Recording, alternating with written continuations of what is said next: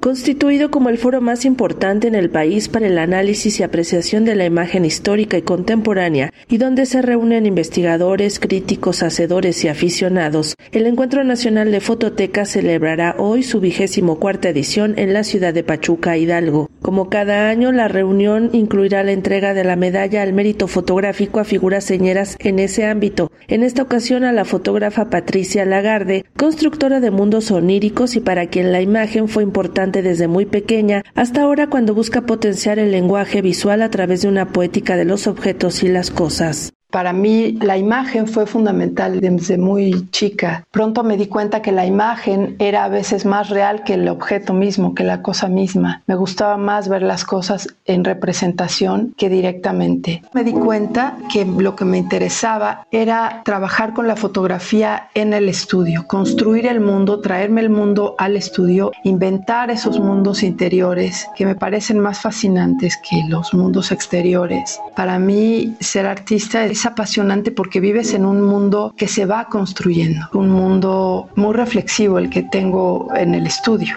Lo que quiero es potenciar un lenguaje, lo que quiero es que haya poética en las cosas. A mí me interesa más velar que mostrar, porque creo que en la fotografía lo importante es lo que no se ve. El reconocimiento también será entregado a Rogelio Cuellar, fotógrafo de lo cotidiano, pero también de figuras como Francisco Toledo, Octavio Paso, José Emilio Pacheco. La suya es una trayectoria que comenzó desde muy joven y que lo acercó de forma inevitable a los movimientos sociales. Yo creo que desde un principio hay un gusto estético en la fotografía. El medio periodístico es muy importante para mí porque me da una presencia cotidiana como fotógrafo en movimientos sociales. Y un joven de 18, 19 años que tiene cámara y está haciendo fotos en, la calle, hay una conciencia natural de rebeldía contra la autoridad, contra la injusticia. Yo creo que se identifica uno con los movimientos sociales, con los desprotegidos.